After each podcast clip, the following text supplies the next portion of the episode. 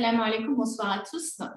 Euh, comment, aurais-je pu savoir que cet amour me rendrait fou, qu'il ferait de mon cœur un brasier et de mes deux yeux un déluge? C'est sur ces euh, très, belles, très beaux vers de Maulana Jalaluddin Rumi, chantés par euh, le grand chanteur iranien Omayoun Chajarian, qu'on a choisi d'ouvrir cette conférence dédiée à, à notre grand mystique et poète persan. Euh, jamais que nous nous retrouvons ce soir pour aborder une des très belles histoires, une des plus belles histoires d'amour dans, la littérature arabe, euh, et Majnoun. Et donc, euh, nous allons avoir le privilège d'écouter euh, Madame Lélie Anvar nous parler de ce texte. Donc, avant de, lui céder la parole, je voudrais simplement rappeler le, fonctionnement de, nos conférences. On va tout d'abord entendre notre intervenante avant de passer au cercle d'échange où vous pourrez euh, poser vos questions. D'ailleurs, vous pouvez le faire euh, d'ores et déjà en utilisant euh, l'onglet QR en bas à droite de votre écran. Et ce soir, je suis comme d'habitude avec Jean-Philippe et, Khadija. Nous serons les modérateurs de, cette session et vos porte-paroles pour, pour partager vos questions avec, avec Lélie va donc euh, voilà pour le fonctionnement de notre conférence. Et sur ce, je vous souhaite à tous une très belle conférence et je te cède la parole, Eric, pour présenter euh, Avec plaisir. Merci Lumna. Merci Lélie pour ta présence ou votre présence. Alors Lélie Anvar n'est plus à présenter car elle est entrée dans nos vies. Nous l'écoutons, nous la lisons. Auparavant sur France Culture dans l'émission Les Racines du Ciel puis les discussions du soir, dans le monde des religions où elle tient la rubrique Regard spirituel, et dans l'émission Islam télévisée, diffusée le dimanche matin sur France 2, dont elle est l'animatrice depuis 2019. Elle est maître de conférences en littérature persane à l'INALCO, l'Institut national des langues et civilisations orientales, depuis 2001 et ses travaux sont principalement consacrés à l'étude de la littérature mystique ainsi qu'à la littérature amoureuse et ses développements spirituels. Elle est autrice de beaux ouvrages qui sont tous des moments de lecture passionnants. Citons notamment Rumi, La religion de l'amour, aux éditions Entre-là, paru en 2004. Elle a également traduit en français, en français versifié de Mantikotay, chef-d'œuvre du poète persan Attar, sous le titre Le Cantique des oiseaux, publié en 2012 aux éditions Diane de Cellier.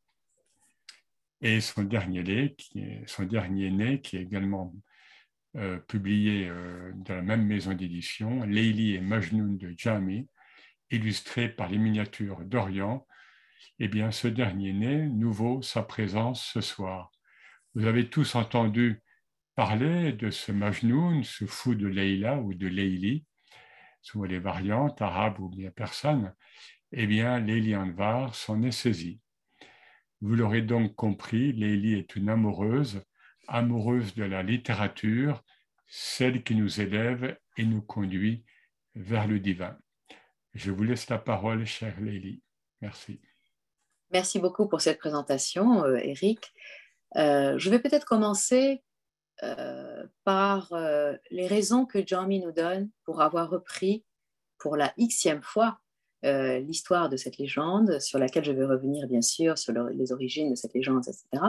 Mais là, j'ai vraiment envie de commencer par le chapitre, en fait, par le début du chapitre 5 de, du Leilio Majnun de Jami, qui s'intitule De l'amour des cœurs sincères et de la sincérité en amour. Quand l'aube de Hazal exhala quelque chose des secrets de l'amour, l'amour incendia le calame aiguisé dans le feu du désir. De la tablette du néant, le calame éleva la tête et traça des centaines de formes nouvelles. Tous les cieux qui existent sont nés de cet amour, et les piliers du monde fondés par cet amour. Sans l'amour, aucun signe de bien ou de mal. Tout ce qui n'est pas par l'amour n'est pas tout court.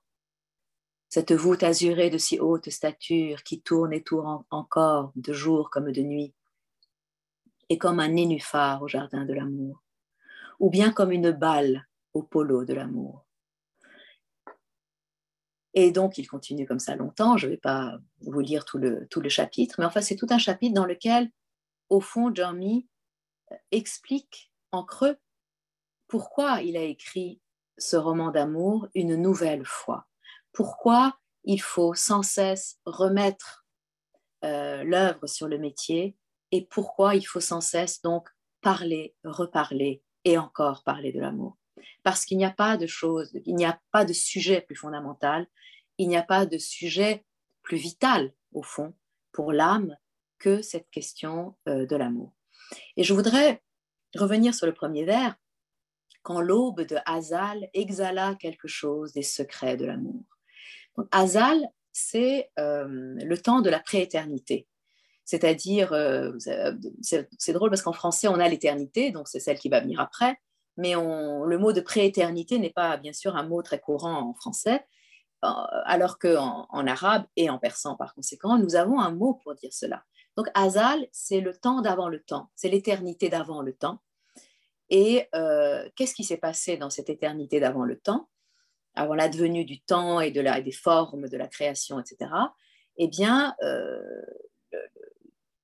ce qui est beau poétiquement, c'est de parler de l'aube de Hazal, hein, de l'aube de la prééternité, c'est-à-dire de l'aube d'un temps où il n'y avait pas de temps, alors que l'aube, normalement, c'est censé marquer euh, le temps. Mais ça veut justement dire, voilà, dans ce moment où, soudain la création était, à la, était, était, au point où elle allait naître, elle allait poindre, comme le, comme le soleil pointe au, moment de l'aube, eh bien, quelque chose d'un secret a été exhalé. Et ce secret, c'est euh, le pacte qui a été passé entre Dieu et les êtres humains et qui est un pacte d'amour. Du point de vue euh, des tenants de ce qu'on appelle le soufisme de l'amour, ce pacte qui s'est passé entre Dieu et les êtres humains à venir, qui n'étaient pas encore créés, qui étaient encore dans le possible, qui étaient encore, euh, encore pas dans le corps, justement, euh, eh bien, euh, ce pacte qui a été passé entre les hommes et, enfin, entre Dieu surtout et les hommes, c'est un pacte d'amour. Et ce qui est beau dans la présentation qu'en fait Jeremy, c'est qu'habituellement, on nous dit, bon, ben voilà, Dieu, Dieu a passé un pacte, il a demandé à Dieu, ne suis-je pas, euh, il a, Dieu a demandé aux hommes, ne suis-je pas votre Seigneur? Ils ont répondu, oui, tu l'es. Et c'est ainsi finalement que les, que les êtres humains ont été les, sont devenus les dépositaires de la, de la justement de, de, cette possibilité d'aimer, de ce pacte d'amour entre euh, Dieu et les hommes. Mais là, euh, habituellement, donc on nous le présente comme ça. Mais là, tel que Jeremy nous le présente, il nous dit en fait, euh, l'amour incendia le calame aiguisé dans le feu du désir. Comme si, euh, ici, bien sûr, il s'agit du calame, au départ, du calame divin. C'est-à-dire qu'on a vraiment l'impression que toute la création est un acte d'amour du divin envers l'humain. Donc Dieu a créé le monde pour le désir, justement, pour le désir, pour le, je dirais pour euh, constater, pour contempler le désir que les hommes auraient de lui euh, une fois qu'il serait jeté justement dans ce monde créé par le Kala. En même temps, Jeremy nous dit que au fond, euh, eh bien, ce que fait la poésie, c'est épouser le mouvement de ce calame créateur de Dieu, puisque euh, ça c'est une donnée coranique, hein, dans toute la tradition, on dit finalement que Dieu a écrit l'univers avec son calame.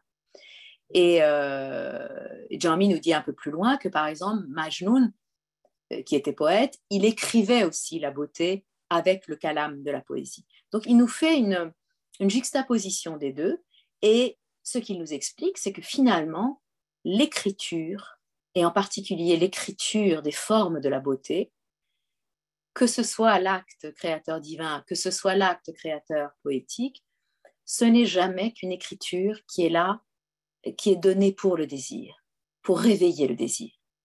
Donc Dieu a créé tout cela pour que nous puissions faire l'expérience du désir.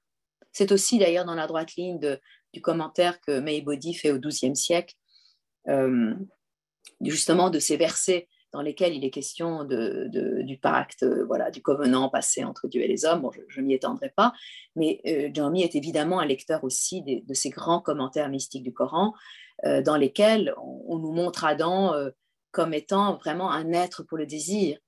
On nous présente la venue d'Adam dans le monde comme euh, la venue d'un être qui vient ici pour expérimenter le désir. Il ne vient pas du tout parce qu'il a été châtié, il vient parce qu'il a reçu cette gloire divine de pouvoir goûter le désir et de pouvoir faire donc après la remontée vers la source, chargé de cette connaissance que lui donne le désir et que lui donne l'expérience de l'amour.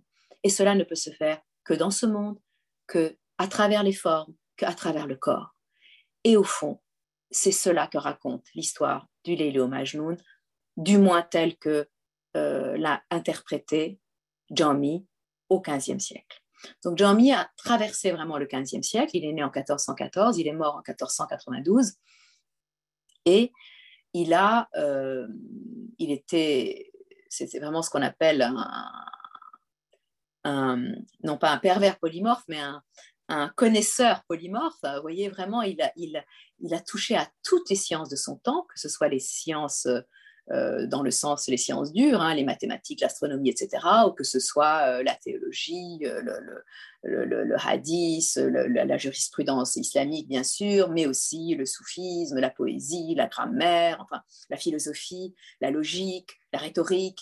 Il a absolument tout étudié dans son, à son époque et il a excellé dans tout ce qu'il a étudié. Donc, Jeremy est vraiment quelqu'un qui, qui traverse le 15e siècle, qui traverse les connaissances de son temps, qui traverse aussi la grande expérience euh, spirituelle euh, du soufisme euh, de la, de la branche des Narshbandi. Et tout cela qu'il le traverse, il l'assimile et il en fait une œuvre. Vraiment, c'est comme une abeille qui butine sur toutes les fleurs qui sont à sa disposition et qui vient ensuite faire son miel de tout ce qu'il a acquis par ailleurs, de tout ce pollen qu'il a, qu'il a, qu'il est allé butiner euh, partout. Et en même temps que euh, c'est le dernier classique, dit-on, hein, de la littérature persane, en même temps, ça, ça lui a été assez peu reconnu. Je trouve que c'est assez dommage et j'ai vraiment essayé de rendre compte de ça, aussi de rendre justice à Jamie pour cela. C'est que, en même temps qu'il recycle, bien sûr, qu'il redit des choses qui ont été dites, qu'il reprend toutes ces connaissances qu'il a, il donne toujours un regard un peu très personnel, original. Il est toujours euh, pas tout à fait dans la droite ligne. Il s'inspire, mais il s'inspire à sa façon.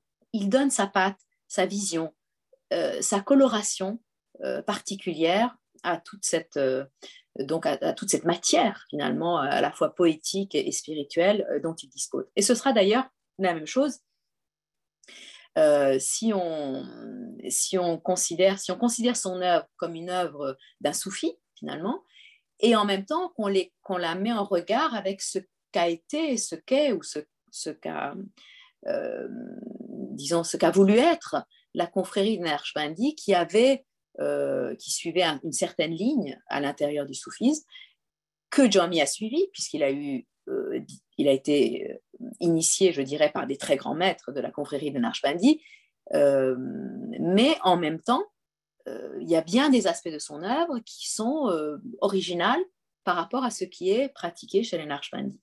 Alors, à la fois de son œuvre et de sa vie, hein, parce que par exemple, euh, ne serait-ce que la pratique, par exemple, du, du, zècre à voix haute.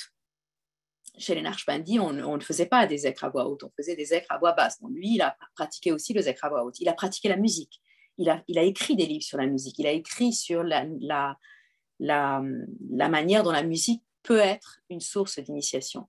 Et il a aussi écrit beaucoup sur la manière dont la poésie peut être une source d'initiation, ce qui n'était pas euh, quelque chose de très euh, pratiqué ou de très courant euh, à, son époque, donc, à l'intérieur de cette confrérie de Nashbandi. Et puis, l'autre originalité de Jami par rapport à, ce qu'il aurait dû être dans ce Herat Narshbandi du XVe siècle, c'est qu'il met vraiment l'accent sur la question de l'amour.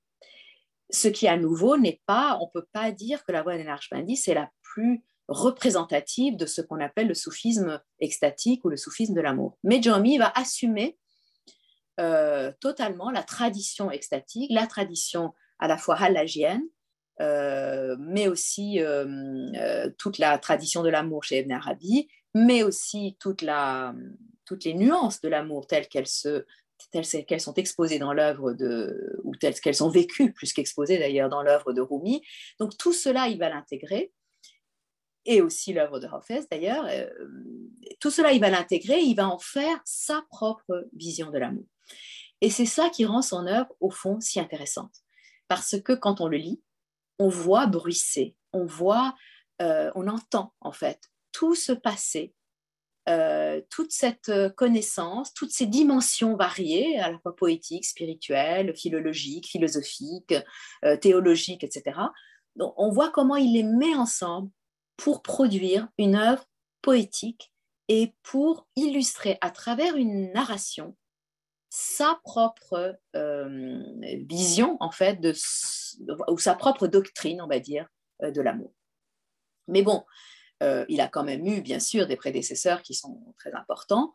Et en particulier, pour la rédaction du Leilio Majnun, euh, là, je vais vous faire un petit historique de, de, la manière dont Majnun est entré dans la, est entré dans la légende poétique, finalement, à la fois euh, arabe et persane.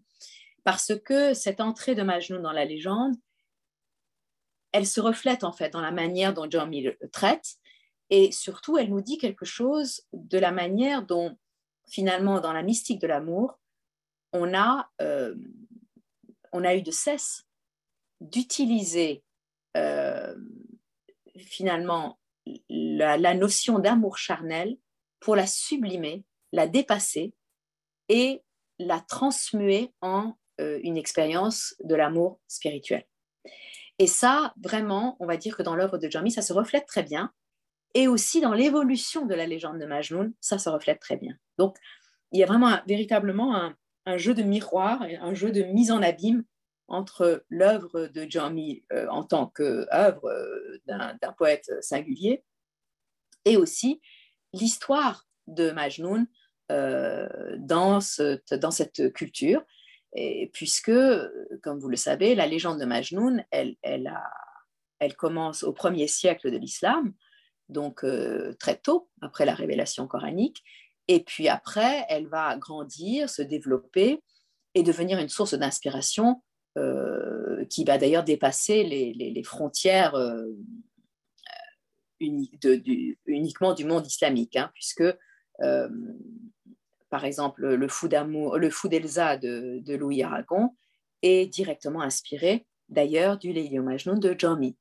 Euh, dont il existait une traduction partielle qui a été faite au début du XIXe siècle, une, traduction à la fois partielle et fautive, mais qui été suffisamment euh, inspirante pour que euh, Aragon ait eu envie d'écrire donc son, enfin après la lecture finalement de cette traduction, il a, il a, il a été il lui a été inspiré donc le, ce, roman, enfin ce livre, je ne sais même pas comment il faut l'appeler, ce poème, ce roman, cet objet littéraire tout à fait étonnant qu'est euh, donc le fou d'Elsa. Donc ça dépasse même, euh, euh, la, légende de Majnun a, largement dépassé le, le, cadre finalement de, du monde musulman. il, y a, des versions en géorgien, il y a des versions vraiment dans, dans, beaucoup de cultures qui ne sont pas directement des cultures qu'on appellerait, qu'on appellerait des cultures islamiques.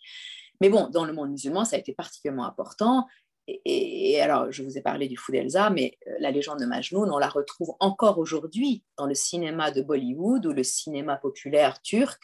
Là, au mois d'août, j'étais à Istanbul, j'ai vu des grandes affiches apparemment d'une nouvelle version très populaire, à mon avis pas du tout spirituelle, de l'histoire de euh, Majnun, donc euh, euh, au cinéma, enfin dans un film produit en Turquie. Donc, donc voilà, la légende elle n'a, cessé de, se développer et de toutes les histoires d'amour euh, arabes, et Dieu sait qu'il y en a eu des histoires d'amour dans le monde arabe et, des histoires d'amour qui sont liées d'ailleurs au destin de la poésie arabe, eh bien, euh, aucun doute que c'est le Majnun Leila qui est le plus connu, puisque effectivement en arabe on dit Majnun Leila, ce qui signifie littéralement le fou de Leila, donc celui qui est fou d'amour pour Leila. Précisons aussi que, bien sûr, Majnoun ne s'appelle pas Majnoun à la naissance. Majnoun, ça veut dire le possédé des djinns, le fou. Et la raison pour laquelle aucun petit garçon ne porte ce nom, c'est parce que ce nom est en fait est un colibet. C'est une moquerie que l'on fait vis-à-vis de Majnoun, mais qu'il va, va vraiment prendre à son, à son compte, qu'il va assumer totalement, et il va changer son nom qui était Reis au départ, qui, exprime une idée de mesure au contraire, et il va devenir euh, Majnoun parce que justement il assume totalement que son être se, se résume finalement à cette expression Majnoun Leila, le fou de Leila. Euh, sachant qu'en plus, dans le terme de Majnoun, bien sûr, il y a le djinn, donc le possédé des djinns, et euh, nous savons aussi que Majnoun était poète dès le départ, avant même d'avoir rencontré Leila, il est poète. Il reste de lui d'ailleurs un très beau corpus qui a servi de base à, toute la légende qui a suivi, un très beau corpus de, poèmes amoureux donc euh, qui sont adressés à cette femme inouïe qui s'appelle Leila. Je vais revenir sur le fait qu'elle est inouïe pour Majnoun et que les gens de son entourage ne voient pas toujours pourquoi Majnoun la trouve si extraordinaire. Mais, euh, euh, mais donc voilà, donc il y, a un corpus, il est poète, et c'est aussi pour ça qu'il assume absolument de s'appeler Majnun, puisque le poète, euh, en ses premiers enfin même avant, mais enfin euh, après la révélation coranique, on va dire, il y a une, méfiance vis-à-vis du poète que l'on considère comme étant euh, potentiellement possédé des djinns. Donc on considérait aussi que l'inspiration poétique pouvait être une forme de possession. Donc on était littéralement Majnoun quand on était poète. Et comme il assume totalement d'être à la fois poète et amant, amoureux, dans l'amour, eh bien, euh, il assume totalement ce, nom de, Majnoun. Donc, je vais l'appeler maintenant Majnoun, même si au début de l'histoire, bien sûr, il s'appelle Reis, un jeune homme très comme il faut de la tribu des euh, Banu Amer ou, des Amérites. Et donc, ce, donc ce Reis, euh, qui va bientôt devenir Majnoun, euh, va tomber amoureux de cette femme euh, qui porte le nom de Leila, donc dans le nom euh, de laquelle est contenu le terme qui dit la nuit. Hein, donc André Miquel, qui a traduit le corpus majnounien, qui est vraiment le grand spécialiste de, du majnoun arabe, nous dit que finalement Leila est une forme grammaticale un peu étrange qu'on pourrait traduire par la nocturale, en quelque sorte. Je reviendrai sur la persianisation de ce nom Léhi. Et donc, il tombe amoureux. Donc, la légende arabe, c'est la suivante. Il tombe amoureux de cette euh, femme, alors qu'ils sont deux jeunes enfants, qu'ils gardent en fait les troupeaux ensemble. Hein. donc, c'est un, décor euh, de, tribu nomade arabe. Ça se passe dans un décor de tribu nomade arabe. Et donc, euh, ils vont ils vont tomber amoureux l'un de l'autre. Hein. Dès, le début de l'histoire, on sait que cet amour est réciproque. Mais Majnoun va commettre une erreur, puisqu'il est poète, c'est qu'il va chanter son amour pour cette femme dans des poèmes sans cacher son nom. Donc il va chanter sa beauté euh, sans cacher son nom. Et ça, c'est considéré euh, dans le monde arabe comme un crime d'honneur. C'est un crime, c'est comme s'il l'avait dévoilé en public, comme s'il l'avait presque violé quand il exprime son amour et son désir pour elle c'est une forme de viol symbolique, en fait, qu'il fait dans le poème. Et, euh, et, ce faisant, en fait, il la perd à jamais.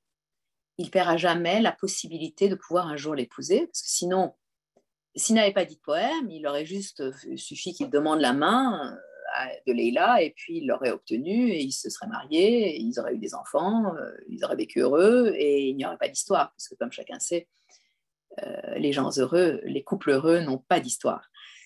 Et André Miquel nous dit, en réalité, Majnun choisit le poème. Il choisit le poème, il choisit l'immortalité du poème, il choisit l'union avec, euh, avec euh, justement la, la, euh, ce qu'est la parole poétique. Et laquelle parole poétique ne peut être que dans la séparation, que dans l'absence, que dans le désert, que dans la souffrance, et donc que dans le désir, parce que tout cela, c'est la condition du désir. Il faut être séparé pour pouvoir dire des poèmes. Et ça nous renvoie à ce que je vous ai dit au début. Euh, dans la mystique euh, soufie, il y a vraiment cette idée que la venue de l'âme dans le monde, elle est faite pour que l'âme éprouve la souffrance de la séparation, car c'est la seule et unique condition pour qu'elle comprenne en fait ce que c'est que l'amour. Quand on est dans l'union, on ne peut pas faire l'expérience du désir. Et donc, on ne peut pas comprendre ce que c'est que l'amour. On ne comprend même pas la beauté ou la valeur de ce que l'on aime. Il faut traverser la séparation, l'absence, l'éloignement et connaître le désir pour pouvoir être initié par l'amour. Alors ça, évidemment, ce n'est pas dans le corpus arabe. Hein. Le corpus arabe, d'après André Miquel, n'est pas mystique. Alors, on pourrait discuter, mais comme c'est André Miquel et qu'il est notre maître à tous en matière de poésie euh, arabe, euh, je ne vais pas contredire euh, André Miquel, mais je pense quand même que les, prémices de la lecture mystique de cette légende se trouvent déjà dans le corpus originel majnounien, parce que sinon, il n'aurait pas à ce point inspiré et si vite inspiré finalement les mystiques et devenu, il ne serait pas devenu, Majnoun ne serait pas devenu aussi vite et aussi systématiquement et aussi euh, de manière aussi répétée le, le, le, modèle finalement de l'amant mystique et ce dès, euh, dès le XIe siècle, hein, puisque on a des, des, des, textes dans lesquels, des textes mystiques, des textes soufis, dans lesquels on voit que la figure de Majnoun est utilisée dans un sens mystique. par exemple, chez quelqu'un comme Soulami, qui, est un, auteur euh, soufi, ou comme quelqu'un comme Ahmad Razali, et, même Abu Hamid Razali. Donc Ahmad Razali, c'est le jeune frère du grand euh, Abu Hamid Razali. Le, quand je dis grand, je veux dire le plus connu. Euh, Ahmad étant beaucoup plus, c'est le jeune frère, il est beaucoup plus mystique. Il a écrit des traités mystiques dans lesquels clairement il utilise l'exemple de Majnun comme un exemple de ce que doit être l'amant mystique. Donc, très tôt, euh, ce corpus majnounien a été utilisé comme modèle de ce qu'est l'amour absolu véritable par les soufis. Alors non seulement le personnage de Majnoun est devenu le modèle de l'amant parfait, de l'amant mystique, de, l'exemple à suivre au fond, si on veut entrer dans une initiation par l'amour, mais aussi le personnage de Leïla, qui donc est encore Leïla dans, la, dans le corpus arabe, euh, va devenir euh, une, métaphore en fait de la théophanie. C'est-à-dire son lettre de, de, Leila va représenter finalement ce qu'on appelle une théophanie, c'est-à-dire que c'est la lumière de Dieu.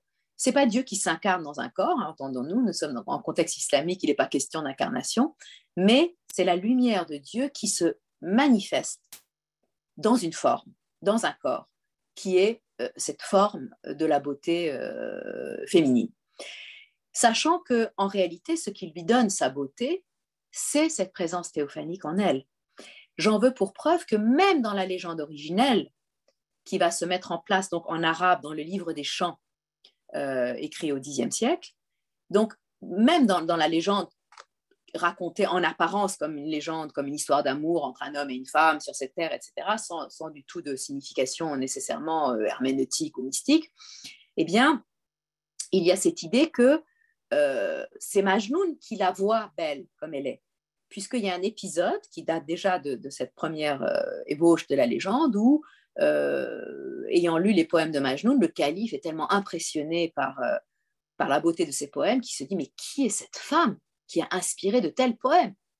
Donc il va faire venir Leila, Leila pardon. Enfin, c'est Leili aussi, parce que dans le Masnavi, Rumi raconte aussi cette histoire. Donc, il fait venir Leila pour voir euh, quelle est cette beauté. Quoi. Il veut vraiment, euh, il veut contempler de, ses propres yeux la beauté de, cette femme. Et quand elle arrive, il dit, mais c'est toi, Leïla, mais, mais t'es pas belle. Ben, t'es tout à fait euh, ordinaire comme femme. J'en ai des, dizaines de beaucoup plus belles que toi dans mon harem. Et Leïla de lui répondre, hélas, pour toi, tu n'es pas ma. Et ça a donné une expression en persan, je ne sais pas si la, même existe en arabe, mais en persan, on dit, quand on veut dire qu'on est très amoureux de quelqu'un, on dit Ah, on a, ah, il a pour elle les yeux de, les yeux de. Avoir les yeux de Majnoun pour quelqu'un, ça veut dire l'aimer au-delà des apparences, la trouver belle alors qu'elle n'est pas si belle. Mais donc, déjà dans la légende première, on voit bien qu'il y a les germes de ça, parce qu'il y, a une radicalité dans cet amour qui n'est pas normal si on parle d'amour euh, terrestre, si vous voulez. Et donc, et cette beauté de Leili ou de Leila lui vient en fait de, cette lumière théophanique qui en elle est manifestée et que les autres ne voient pas. Il n'y a que Majnun qui le voit. Et c'est pourquoi, y compris dans la légende originelle, et puis après ça va être repris par les auteurs persans, eh bien, euh, les gens ne, ne, comprennent pas Majnun. Et quand Majnun tombe amoureux, ils disent Mais, mais qu'est-ce qu'il lui trouve? Mais pourquoi il est fou? Son père ne comprend pas, le père de Leili ne comprend pas, les amis de Majnun comprennent, personne ne comprend. Et quand il la perd pour toujours, il déchire ses vêtements, il va vivre dans le désert de la vie des bêtes, donc il quitte la protection de la tribu. Il faut bien voir que dans le, dans la, dans le contexte nomade, et, qui va être beaucoup travaillé par Jomi, hein, Jomi va vraiment mettre en place une esthétique de la tribu, du désert, du nomadisme, du campement, etc très fortement inspiré de la, de la poésie arabe, bien sûr. Donc, il va mettre en place cette esthétique parce que cette esthétique, elle est déjà là dans la poésie majnounienne, dans le corpus des textes majnouniens. On voit très bien que quand Majnoun quitte la tribu pour aller dans le désert, il quitte la protection, il quitte la, la société en tant qu'elle vous permet de survivre dans le désert nous sommes dans une société où, évidemment, c'est très important que euh, la protection de la tribu est, est, une chose extrêmement importante et je dirais même vitale. En fait, en dehors de la tribu, les êtres normaux ne peuvent pas survivre. Et d'ailleurs, Jami utilisera très souvent pour dire le mot tribu, il y a plusieurs mots pour dire tribu, le mot qu'il emploie le plus souvent, c'est le mot hay, donc, qui est un mot arabe, bien sûr, mais qui, est passé en persan, et, et qui est de la même racine que le mot qui veut dire vivant, précisément. Donc, hay, c'est vraiment le lieu de la vie du corps, la, survie, euh, la condition de survie dans ce monde. Et Majnoun renonce à ça.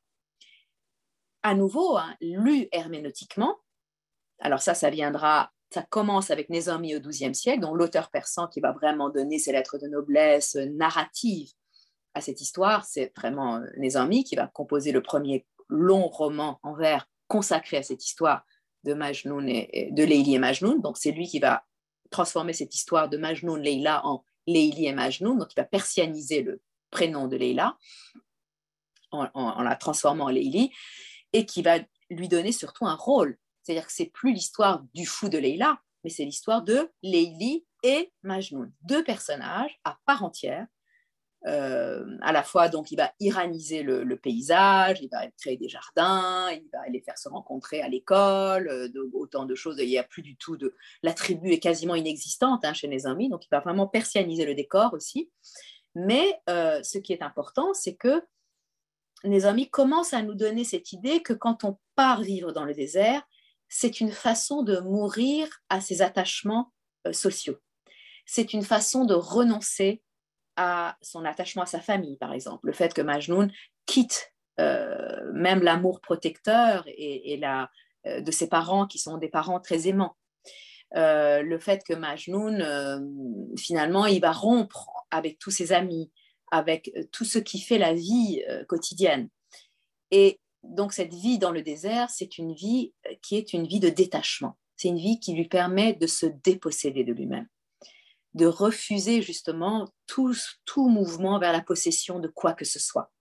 Donc il n'a plus rien et dans le désert, il est exposé au soleil parce qu'il est exposé, bien sûr, symboliquement au soleil de l'amour. Et pour être exposé au soleil de l'amour, il faut renoncer à ses vêtements, il faut arracher ses vêtements, ce qui est un geste du derviche euh, qui, consacre en fait son, euh, tout son être, en fait, qui, déchirer le vêtement, ça veut dire déchirer euh, tous les attachements corporels en fait ou charnels.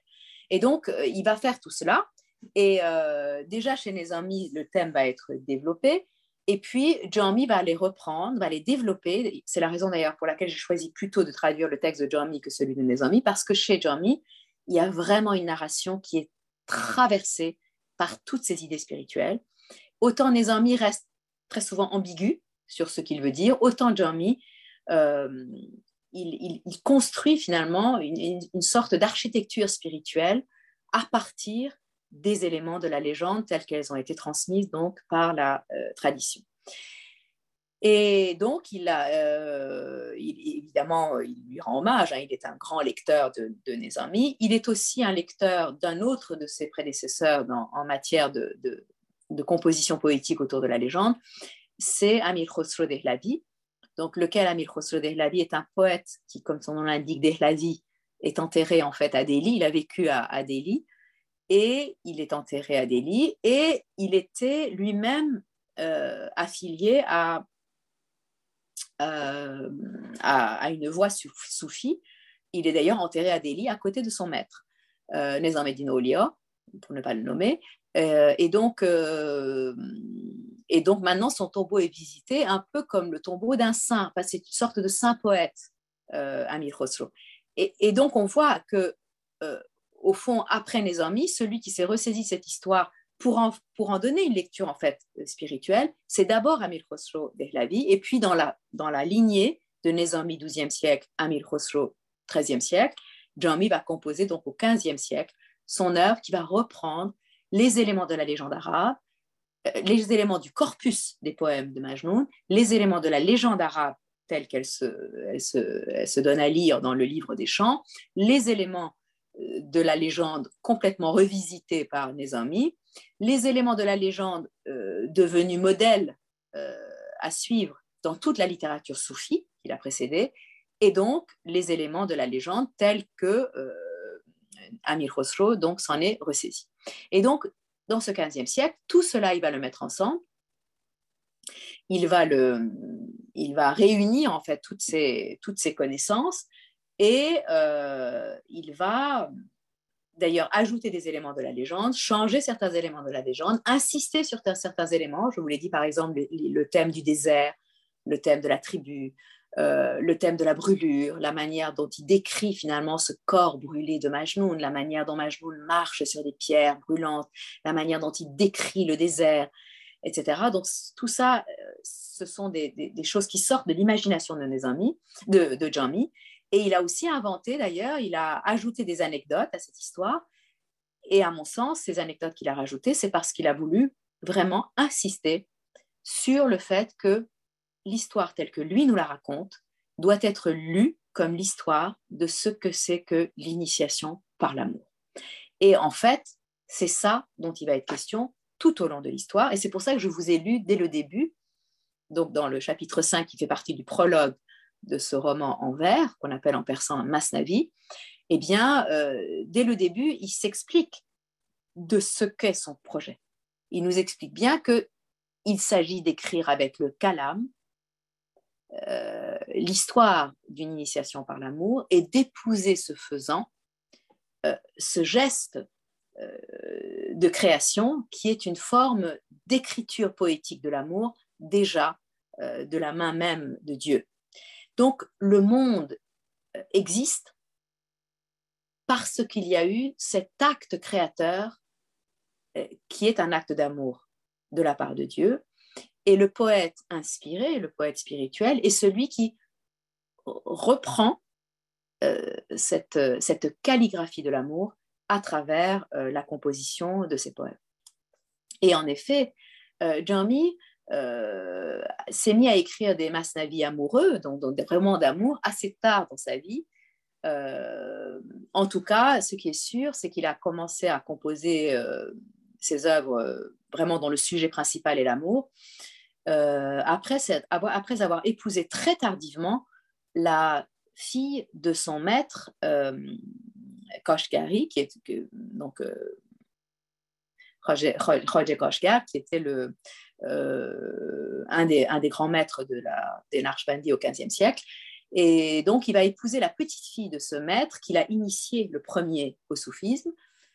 Et euh, c'est après ce mariage qu'il va visiblement faire une expérience de ce que c'est que justement le passage par l'amour humain pour accéder à l'initiation euh, spirituelle, en fait. Et euh, il ne la nommera jamais parce que je pense que Jeremy. Alors, ça, c'est vraiment une hypothèse personnelle hein, que je fais, mais je ne peux pas m'empêcher de remarquer ça. Et ce qui est très intéressant, c'est qu'il ne va jamais la nommer. On sait qu'il l'a épousée, il va nommer son fils, etc., qu'il a eu avec elle, mais elle, ne va jamais la nommer. Et je me prends à rêver que peut-être il ne l'a jamais nommé parce qu'il ne veut pas commettre la même erreur que Majnun, c'est-à-dire de dévoiler le nom de celle qu'il a initiée euh, en public.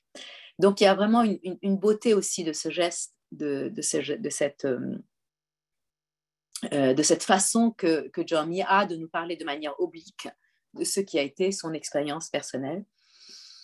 Et donc, qu'on retrouve ô combien donc, dans cette légende de Majnun racontée par John. Alors, maintenant, dans, le quart d'heure qui me reste, je voudrais, je voudrais vous parler de quelques détails justement que Jamie euh, met dans, l'histoire. Excusez-moi, j'ai un problème à ma lentille.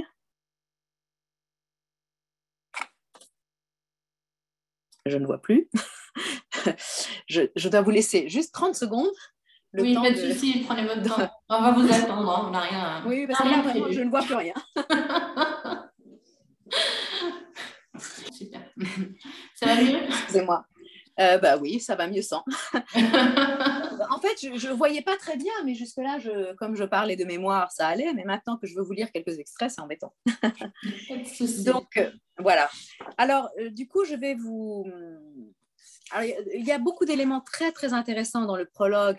Et justement, c'est par exemple, les traducteurs, d'habitude, ils ne traduisent pas les prologues, ce que je trouve très dommage parce que il y a justement la louange de Dieu, la louange du prophète, l'évocation du mirage, euh, sa relation avec ses maîtres spirituels, justement avec ceux qui sont partis, ceux qui ont quitté le cercle de l'existence, etc. Donc, il y a énormément de choses très intéressantes. Entre autres, dans ce prologue, il nous, il nous explique bien que euh, tout le propos euh, de la poésie amoureuse, c'est de nous permettre, en, en méditant sur la beauté, en fait, de passer de la beauté des formes au créateur des formes. Et il faut bien comprendre que, en disant cela, Jami en fait se met vraiment dans la droite ligne de la pensée d'Ibn Arabi, qu'il n'a cessé de méditer toute sa vie, qu'il a mis très longtemps d'ailleurs à maîtriser, et il a euh, quand même écrit deux commentaires euh, sur, euh, sur des ouvrages de Arabi. Et ces commentaires, le premier est un peu rudimentaire, ensuite il a bien plus développé, et il explique en fait dans, dans, ailleurs dans son œuvre que il a vraiment, il lui a fallu une vie pour comprendre, pour pénétrer euh, la pensée d'Ibn Arabi. Et on a l'impression que aussi, s'il a écrit ces masnavi qui sont une sorte d'illustration finalement de la pensée sur l'amour de Ibn Arabi, eh bien, s'il lui a fallu autant de temps pour le faire, c'est peut-être aussi parce qu'il lui a fallu le même temps pour euh, vraiment pénétrer le, le, le goût de la pensée de Ibn Arabi, qui était pour lui la condition pour pouvoir ensuite partager à travers l'œuvre poétique justement ce qu'il avait compris et euh, perçu. Alors, euh, je vous passe euh, le tout début de l'histoire où on nous explique que Majnun est un garçon qui a toutes les vertus, qui est beau, qui, est, qui, est, qui est poète, qui, qui, qui comprend toutes les subtilités de la, du langage poétique, qui se met à l'écoute, euh, à la porte de secrets. Donc on voit qu'il a vraiment une disposition très particulière. Et Majnun, qui ne s'appelle pas Majnun bien sûr à l'époque, qui s'appelle encore Grace, eh bien, est aussi le fils préféré de son père, parce qu'il a toutes ces qualités tout à fait exceptionnelles réunies en lui. Et donc, ce, ce qui a toutes ces qualités, a aussi une autre qualité tout à fait euh, essentielle pour notre propos, c'est qu'il est à la recherche de l'amour. Il ne sait pas ce que c'est que la passion, mais il sait qu'il faut qu'il fasse l'expérience de l'amour. Donc, il est à la recherche de celle qui va pouvoir enfin euh, le faire entrer dans l'expérience de l'amour, parce que précisément, il faut de la beauté. Pour que commence l'expérience de l'amour, il faut du beau. Il faut un visage de beauté. Et le visage de beauté dans ces romans euh, amoureux persans, c'est toujours le visage euh, féminin, en l'occurrence. Et donc, euh, finalement, un jour, euh, alors, euh, il est toujours à la recherche, il demande aux gens s'ils connaissent pas une femme, qui, etc. Donc, vraiment, il est à l'affût pour trouver un être à aimer, en fait, un être de beauté qui soit son chemin initiatique vers l'amour. Et donc, on nous, Jamie nous dit, chaque fois qu'il rencontrait quelqu'un venu d'ailleurs, il l'accueillait à bras ouverts et tel un mort assoiffé de vie demandait Parle-moi des beautés, celles que tu as vues, celles que tu connais. Dis-moi tout, dis-moi où.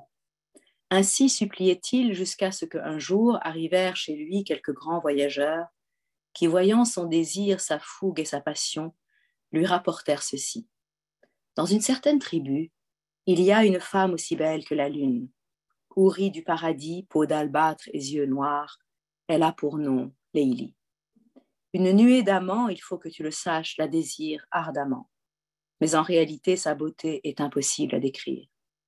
Il te faut par toi-même aller voir qui elle est. Ne laisse pas à l'oreille ce que l'œil seul peut faire, car il y a beaucoup de louis à la vue. Alors on est au tout début de l'histoire, mais on a déjà des petits cailloux.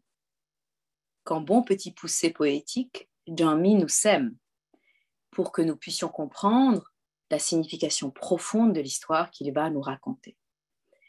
Il y a dans ce simple début de paragraphe, on se dit, bon, ben voilà, il, voilà, il cherche, il demande, mais il y a, euh, et on lui parle de quelqu'un, d'une femme qui est très belle et que tout le monde désire, etc. Mais en réalité, il y a toute une tradition, à la fois poétique et spirituelle, qui est contenue dans ce paragraphe.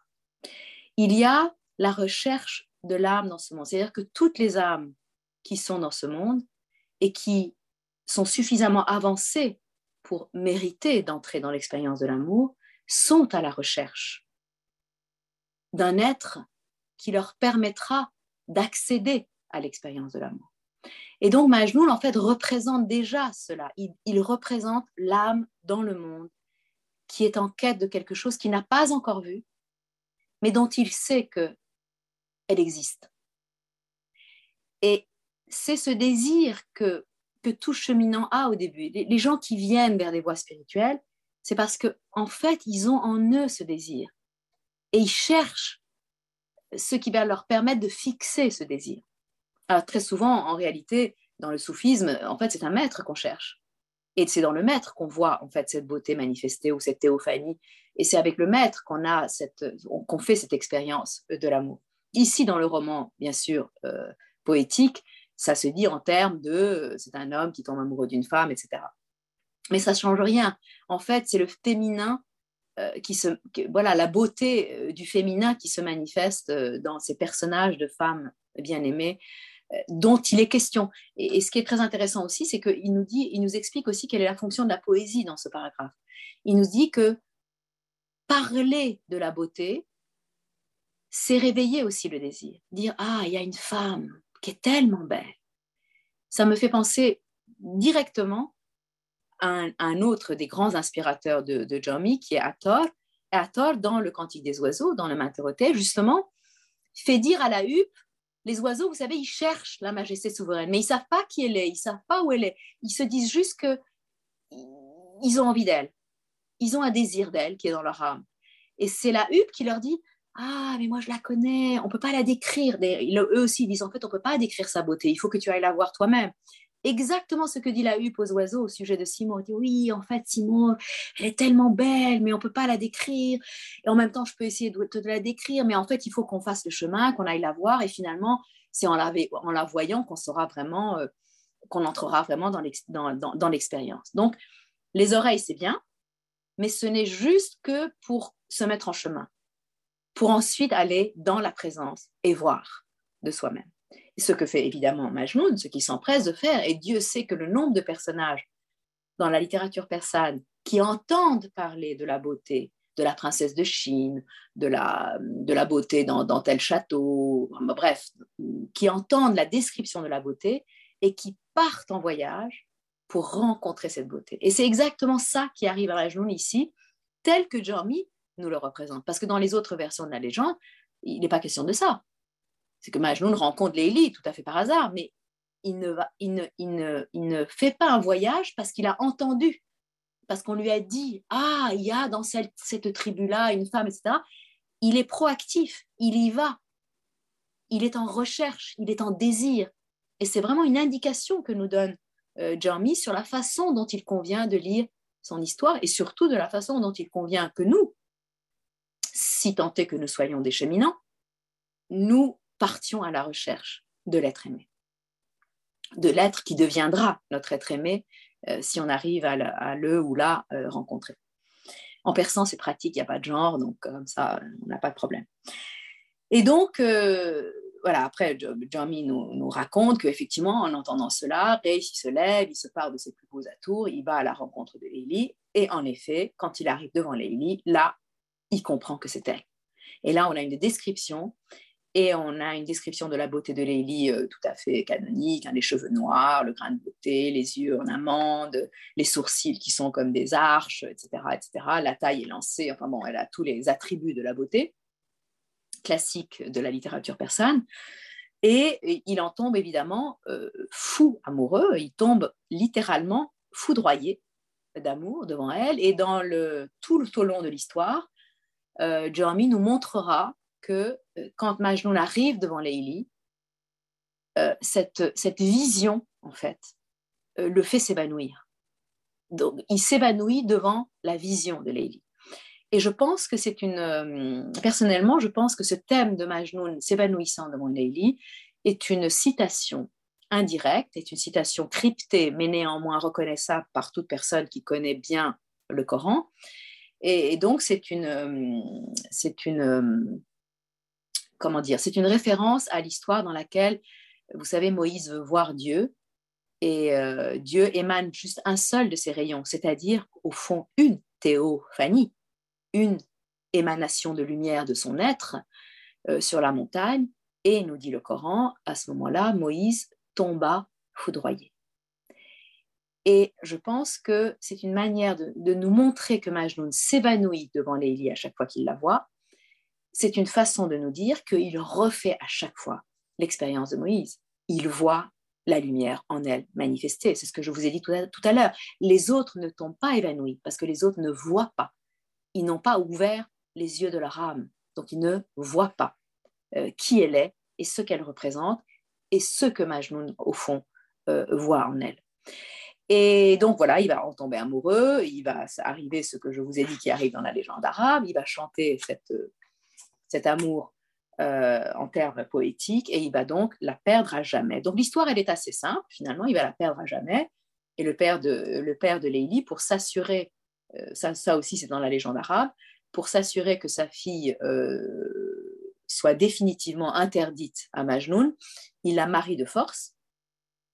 Et euh, ce que Jami reprend à Nezami, c'est que, alors contrairement à la légende arabe, Leili va se refuser à ce mari qui lui a été imposé. Elle ne peut pas refuser de se marier, mais elle peut se refuser à lui physiquement. Et donc le mari de Leili va mourir littéralement desséché euh, dans ce désir de possession de cette femme qu'il désire charnellement, contrairement à Majnun, qui est et, vivifié par l'amour qu'il ressent pour Leili, parce que c'est pas un amour frustré, même s'ils sont éloignés, même s'ils peuvent pas s'unir. Ce n'est pas un amour frustré parce que c'est un amour qui est un amour de dépossession. Il ne veut pas la posséder. Il veut juste euh, intégrer sa lumière à, sa, à son propre être. Et donc, il se nourrit d'elle. Il n'a pas besoin de l'épouser pour se nourrir d'elle. Alors que le mari de Leili veut la posséder charnellement. Et donc, quand elle se refuse à lui, en le menaçant de se suicider si jamais il la touche, eh bien, il va petit à petit s'éteindre, littéralement, nous dit Jeremy, desséché par son désir euh, charnel, donc inassouvi. Et ça, c'est une différence avec euh, la légende arabe. Et je crois que cette différence, elle est aussi déjà chez les amis, elle spiritualise en fait le thème, euh, elle spiritualise la légende dans le sens où on voit bien que euh, si l'amour que l'on ressent pour un être humain, effectivement un, être qui est de chair dans ce monde, n'est pas transmué en un amour spirituel et qu'il devient un attachement ou un désir de possession, alors non seulement il ne nous fait pas entrer dans la dans l'immortalité spirituelle, mais il nous tue. Il nous tue. Non pas, ce n'est pas une mort à soi qui est la condition de la béatitude spirituelle, mais c'est une mort du corps parce que tout simplement, euh, euh, voilà, l'amour n'a pas été transmué en quelque chose qui est euh, qui est d'ordre justement spirituel et qui fait vivre une expérience d'ordre spirituel. Et donc, il va donc chez Jami, euh, il y a donc le, la thématique du désert, comme je vous l'ai dit, est très développée. Et donc Majnun va effectivement déchirer ses vêtements, partir vivre avec les bêtes sauvages dans le désert. Là aussi, c'est une thématique très très importante qui est là dans la légende, mais de manière assez discrète. Chez Nezami, ça va devenir très important. Et alors chez Jami, ça va prendre une importance cruciale que cette, cette familiarité de Majnun avec les bêtes sauvages. Et donc, le fait qu'il vit avec euh, ces bêtes sauvages euh, est, une, est, un, est, un, signe, nous dit Jean-Mi, que lui-même a maîtrisé les bêtes sauvages qu'il y a en lui. Et c'est pour cela, d'ailleurs, il ne mange plus rien, il ne se nourrit plus que du parfum de, que l'aimer que lui apporte le vent.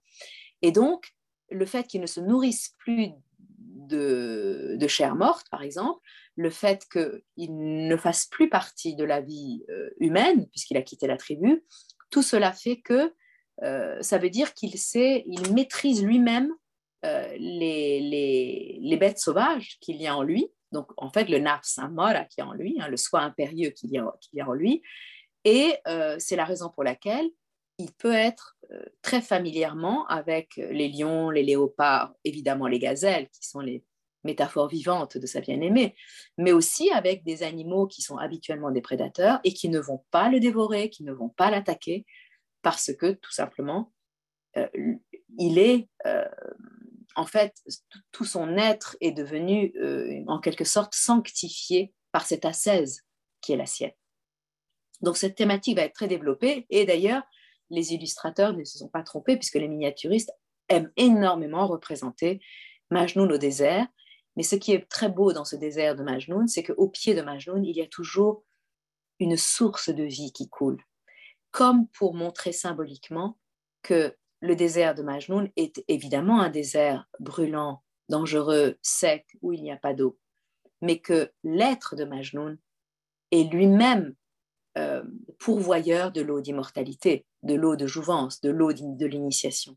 Et donc là où est Majnoun, il y a la vie même en plein cœur du désert.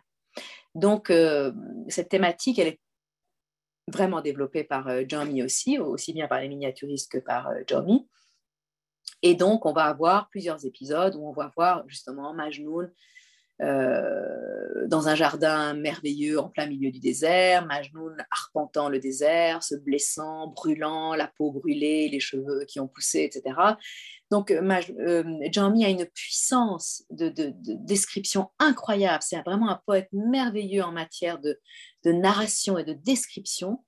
C'est vraiment saisissant la manière dont il décrit euh, les tornades dans le désert, vous savez, les, tempêtes de sable dans le désert, où il décrit la chaleur du désert, mais aussi la beauté des jardins, la manière dont il décrit les animaux, euh, la manière dont il décrit aussi le campement, les chameaux, euh, et tout devient en fait symbole, tout devient invitation finalement à décrypter tous ces symboles et à entrer dans une lecture euh, herméneutique du texte.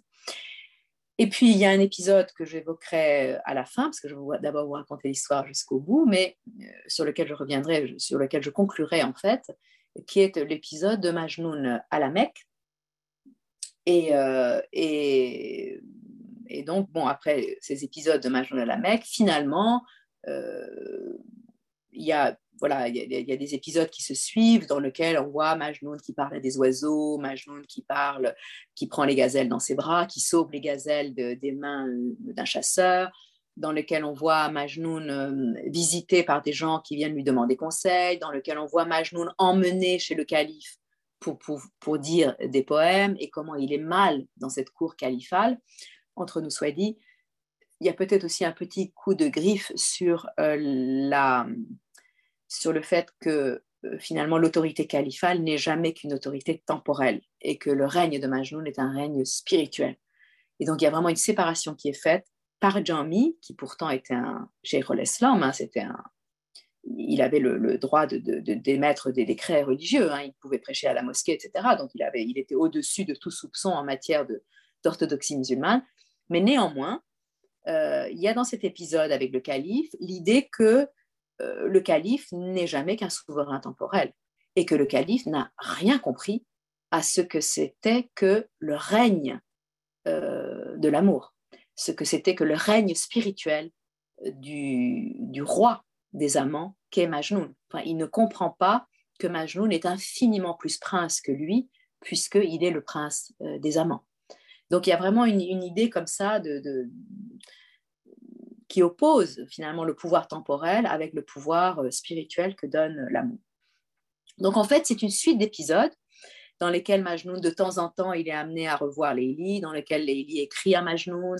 Euh, le personnage de Leili joue aussi un rôle, elle fait des choses, elle n'est pas juste l'objet de l'amour de, Majnoun, elle est vraiment, euh, elle est un personnage, elle parle, elle écrit, elle agit dans la mesure de ce qu'elle peut faire, bien sûr, euh, socialement, jusqu'à la fin, finalement, où, où à un moment donné, Majnun rencontre Leili sur un, chemin. Et là, c'est vraiment un, épisode qui a été ajouté par Jami, qui a été, enfin, qui existe en embryon dans la légende, mais que Jami a développé avec des images surréalistes qui lui sont tout à fait personnelles. Donc, Leili est sur un chemin. Euh, elle rencontre Majnun sur le chemin et lui dit Attends-moi ici, je reviendrai. Et donc, Majnun la prend au mot, il l'attend littéralement là où elle lui a dit de l'attendre, donc sur le chemin. Et il attend tellement longtemps qu'il prend racine et qu'il devient un arbre. Là, c'est vraiment une image très saisissante qui n'a jamais été illustrée, peut-être parce que c'était trop surréaliste pour le XVe siècle et que les gens ont été peut-être un peu saisis par la modernité de cette image. Donc il prend racine, il devient un arbre et ses cheveux deviennent comme les branchages de l'arbre et dans ses cheveux, les oiseaux viennent faire leur nid et dans ces nids, pondent leurs œufs. Donc vous voyez, il se passe quand même beaucoup de temps.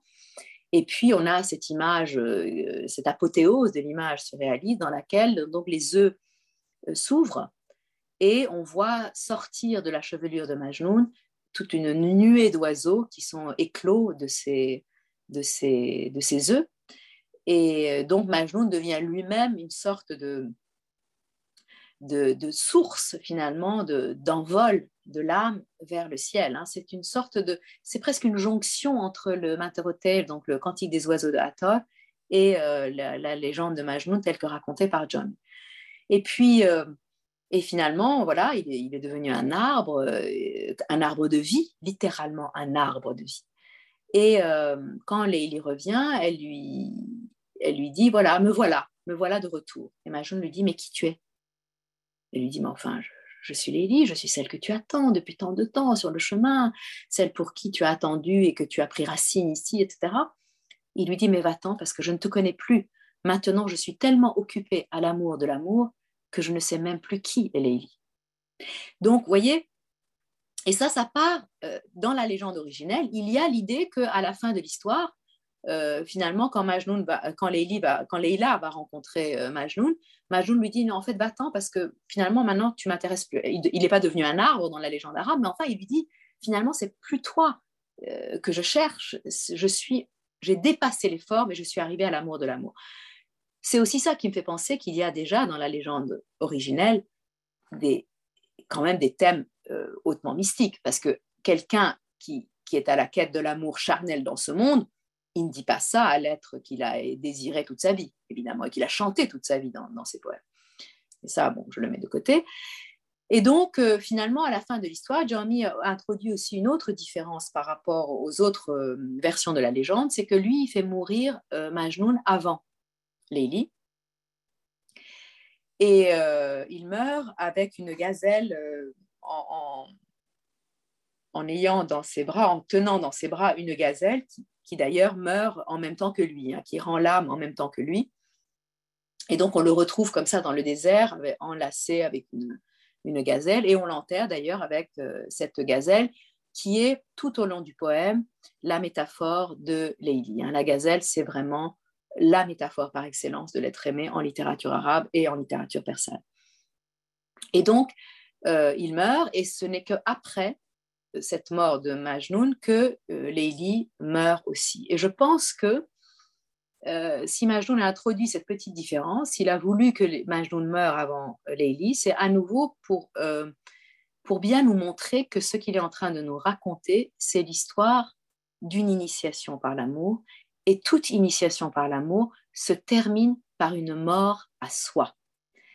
Et en fait, une fois que Majnoun a renoncé à la forme de Leili, il entre dans la, dernière étape, euh, qui est précisément l'étape euh, de l'un dans l'un, en fait. Hein, euh, dans, certains traités, on parle de ça. On dit c'est l'étape de l'un dans l'un, c'est-à-dire qu'on a dépassé la multiplicité des formes pour arriver au tawhid total et véritable.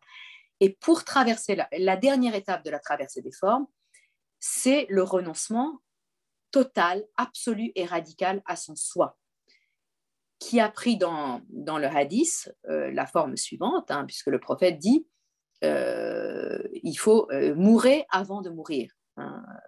Et donc, cette, cette, injonction de mourir avant de mourir, ça veut dire précisément mourir à soi-même. Et donc, la mort de Majnoun n'est jamais que, la, que la, le résultat naturel de son initiation spirituelle, c'est-à-dire cette mort à soi va se manifester ensuite par la mort de son corps.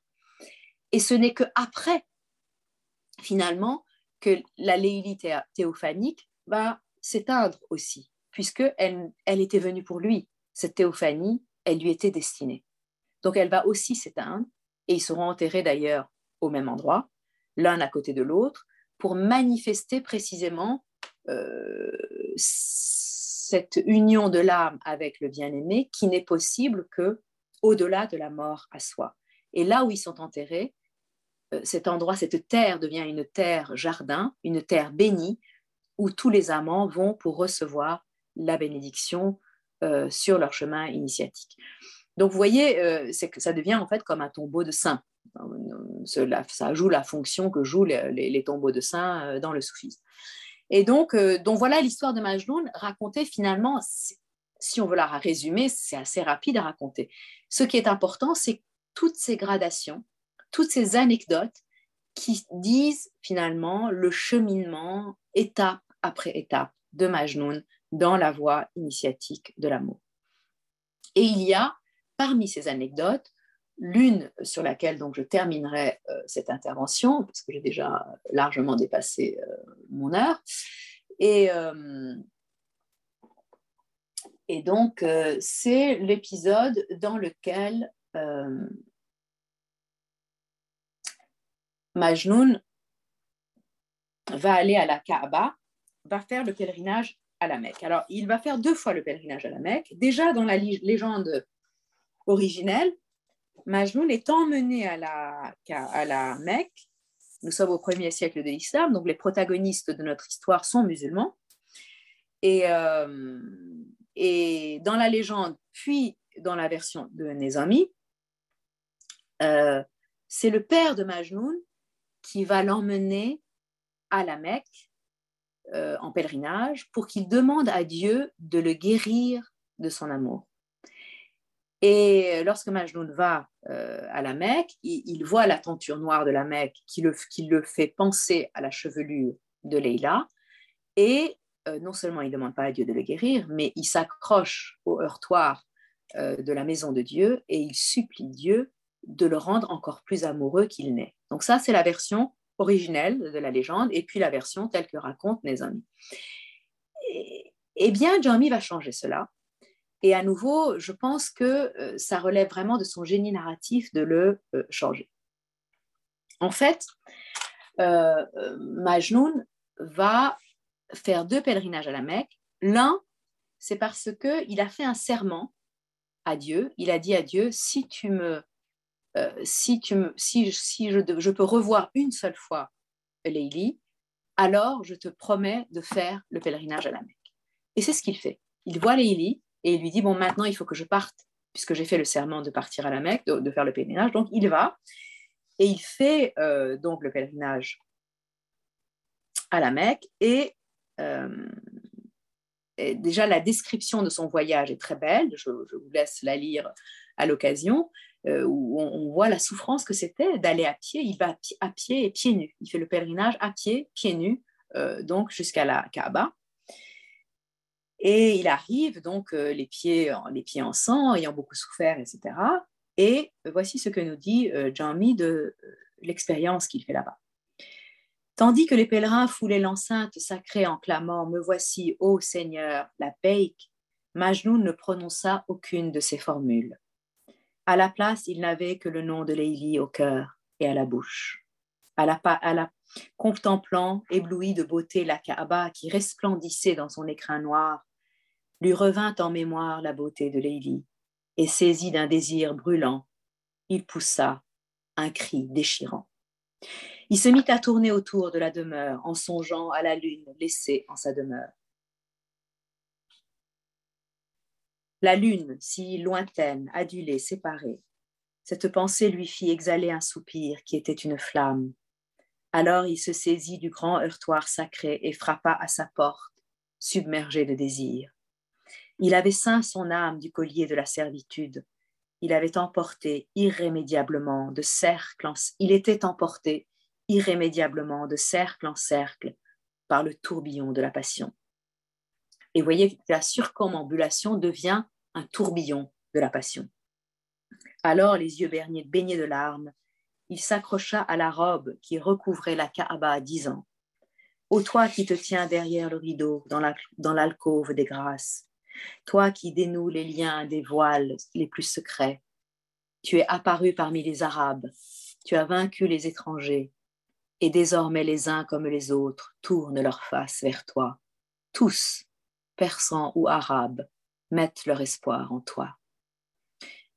Tu es comme une pierre lancée sur les vitraux de nos temples d'idoles, et notre idolâtrie a volé en éclats pour toujours grâce à toi. La terre de ta demeure est devenue le côle qui illumine les yeux de l'univers. Moi, je suis par nature dissolu et pécheur, et toi, avec ta robe, tu recouvres mes fautes. Alors sois mon abri, le voile qui me couvre, sois le garant pour moi de tous mes repentirs, car je veux l'attester. Je me repens du mal, de tout ce que j'ai fait. Je renie le péché pour adopter le vrai. Et là, ça devient crucial. Une vie tout entière, je suis resté assis au, seuil de mon amour, l'aimer pré-éternel, celui qui est partout visible par les amants. J'avais fait le serment de lui rester fidèle. Maintenant, je regrette tous mes serments brisés, mes infidélités. Ça veut dire tout ce qu'il a aimé en dehors de Lélie, tous les attachements qu'il a eus en dehors de Lélie. Dès lors, je te supplie, ô Seigneur de bonté, détourne mon regard de tous ceux qui existent, à l'exception du visage de Lélie, et lave de mon âme tous les mots prononcés, sauf les mots qui proclament mon désir de Lélie. Lélie est pour mon âme le nichoir d'espérance, elle est ferment de vie et d'immortalité. Lélie est la lumière qui jaillit dans les yeux, elle est la paix du cœur au temps de la folie. Lélie est cette lampe allumée dans la nuit. Elle est le fruit éclos au jardin de l'union. Elle est reine au royaume de la pure beauté. Elle est l'âme de l'amour, l'essence de la bonté. Tant qu'elle sera reine, je serai son sujet. Tant qu'elle sera vie, je serai moi vivant. Quiconque ne tient pas sa vie d'elle est un mort. Quiconque ne tient pas sa chaleur d'elle est glace même si tous se liguaient pour me persuader de défaire mon serment, jamais, au grand jamais, je ne renoncerai à être son amant. Et il dit cela devant la Kaaba, comme si la Kaaba redevenait la maison, la demeure qui, de la lumière théophanique, c'est-à-dire finalement de l'Élie, et comme si d'un coup la chevelure de la Kaaba devenait elle-même une métaphore de la chevelure de Leili. Et ça, c'est la première fois que Majnun va à la Mecque. La deuxième fois, il va y retourner à l'occasion d'un pèlerinage que fera Leili, quelques, quelques chapitres plus loin. Donc Leili part à la Mecque pour faire le pèlerinage sacré. Elle, elle fait tout le rite qui, doit être fait. Là, je ne vous le lirai pas parce que le passage est très long. Je vous dirai tout simplement que pendant que Leili fait tous ses rites euh, du pèlerinage. Je rappelle que euh, a fait le pèlerinage à la Mecque assez tardivement et que c'est à son retour du pèlerinage de la Mecque qu'il a épousé donc la petite fille de son maître et qui s'est mis à écrire des masnavis.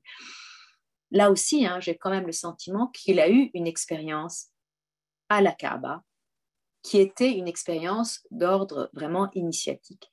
Et on ne peut évidemment pas s'empêcher de penser à son maître, euh, en tout cas au-delà du temps, à son autre maître, son maître caché, qui était Ibn Arabi. C'est-à-dire, Ibn Arabi aussi fait une expérience à la Kaaba. Il fait une expérience de l'amour euh, d'une femme et de l'amour de Dieu dans ce lieu qui est la Kaaba. Et je pense à nouveau que quand Majnun est représenté par Jami faisant son pèlerinage à la Kaaba, disant ce qu'il dit à la Kaaba, et faisant ce qu'il fait, que je vais vous raconter euh, lors du pèlerinage de Leili, eh bien, il est en train, en fait, de poétiser la doctrine d'Ibn Arabi à travers donc cette narration en persan. Et que fait Majnoun pendant que Leili fait son pèlerinage, pendant qu'elle fait tous les rites? En fait, il fait tous les rites autour d'elle. Par exemple, voilà, quand elle va boire à la source de Zamzam, Jami nous dit, et pendant ce temps-là, donc Majnoun la suivait et lui, il buvait l'eau de ses propres larmes. Euh, voilà, et quand elle circumambule à la fin vers autour de la, de la Kaaba, en fait, Majnoun circumambule autour d'elle.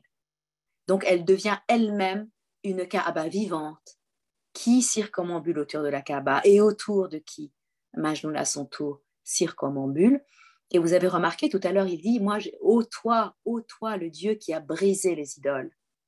Et on pourrait penser qu'il y a une forme d'idolâtrie chez Majnoun, mais Jeremy nous précise non, parce que ce n'est pas la forme qu'il aime, c'est précisément la lumière qui est venue dans cette forme et qui lui donne sa beauté. Et c'est la raison pour laquelle, à la fin, on a besoin en fait de la forme, on a besoin de la beauté, on a besoin du corps, on a besoin du monde pour faire le cheminement vers l'être transcendant que sans cela, on ne pourrait évidemment, dont, sans cela, on ne pourrait rien percevoir. Mais une fois qu'on a fait le trajet à travers les formes, si on l'a fait avec la sincérité de son cœur et dans un esprit de tawhid, d'unicité, alors, à la fin du chemin, même cette forme disparaît. Et il ne reste plus que la lumière qui envahit tout.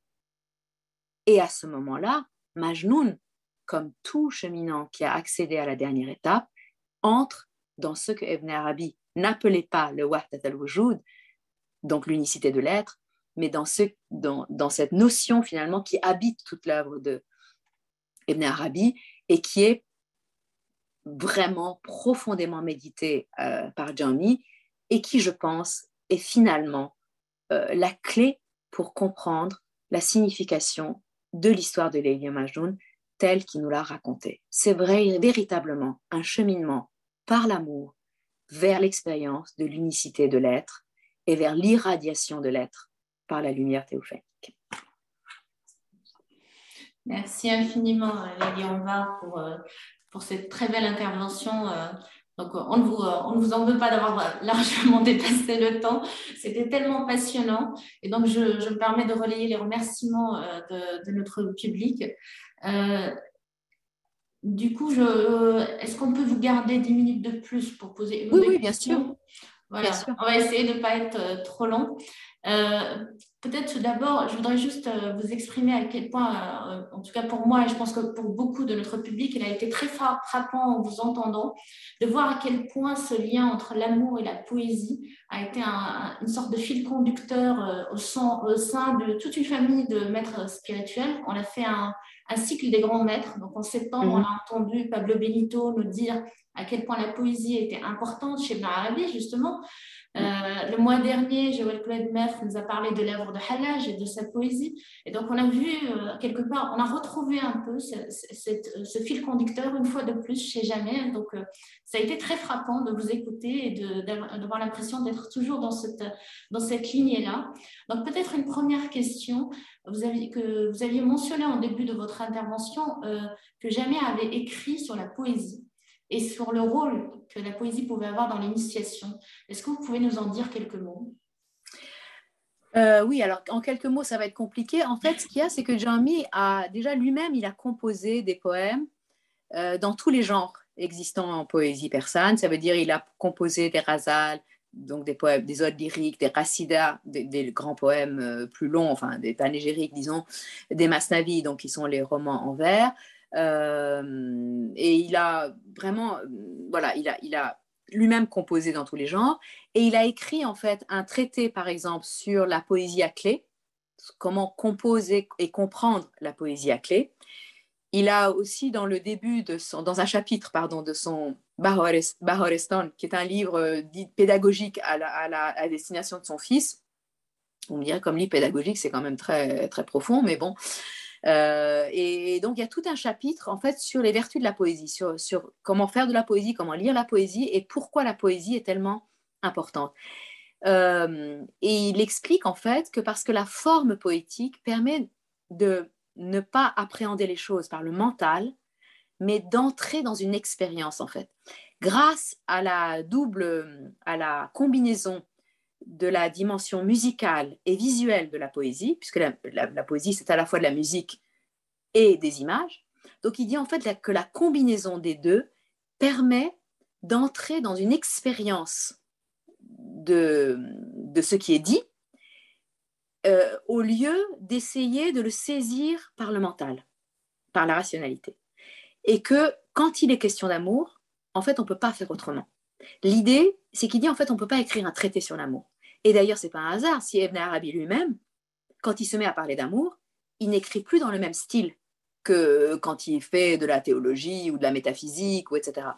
Quand il est, quand il est question d'amour, Ibn Arabi lui-même, euh, il, y a une tension. Donc son texte lui-même devient poétique et il dit des poèmes. Parce qu'il n'y a pas d'autre langage possible pour l'amour, pour l'amour que la poésie. Ils sont, c'est de la même nature. Pourquoi c'est de la même nature C'est parce que ça relève de l'expérience sensorielle et émotionnelle et non pas de l'appréhension mentale et rationnelle. Je ne sais pas si je réponds vraiment à votre question, mais... Elle n'est pas évidente. Euh, une autre question que nous avons reçue sur l'épisode du vase, que Leili brise d'un coup de cuillère pour donner à Majnoun une nourriture différente visiblement. Euh, la question est quelle que vous donnez à cet épisode, euh, car c'est à partir de là que l'esprit de Majnun se, dérègle. Et euh, il semblerait à travers cet épisode que de douloureuses méprises peuvent advenir malgré l'amour que l'un et l'autre se portent. Selon vous, y aurait-il quelques leçons à en tirer pour les amoureux sincères et véritables? Euh, oui, absolument. Et je ne pense pas du tout que c'est une question de méprise. Alors, peut-être pour, pour ceux qui n'ont pas lu l'épisode, qui, ne savent pas de quoi il s'agit, je, vous le raconte rapidement. D'ailleurs, c'est un épisode, euh, à ma connaissance, qui est vraiment euh, euh, ajouté en fait par Jamie. Par exemple, ça, n'existe pas dans, Les Hommes, cette, cette, anecdote. Donc l'histoire, c'est que un jour, quelqu'un dit à Majnun, tu sais, tel jour du mois, euh, Leili donne à manger aux pauvres. Elle leur donne à manger. Alors, ça ne va pas être facile hein, parce que c'est un épisode très, très, très fin et très complexe. Mais je vais quand même vous résumer et après je vais vous donner quelques éléments, quelques clés pour essayer de comprendre, sachant que je n'ai pas pénétré toutes les énigmes de cette histoire. Elle est très énigmatique.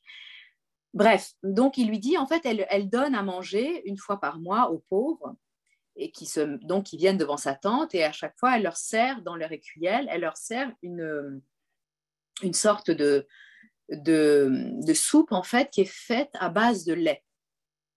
Ça, c'est très important. Alors, là aussi, ça mériterait là, une conférence à part entière. Hein. Euh, la métaphore du lait, en fait, dans, le, dans les textes soufis, dans les textes spirituels en général, est très importante, et en particulier dans le Masabi de Rumi, où à chaque fois qu'il y a quelque chose d'important qui doit se transmettre, c'est la métaphore du lait qui apparaît. Donc le lait, c'est vraiment la nourriture primordiale. C'est la nourriture, bien sûr, du bébé.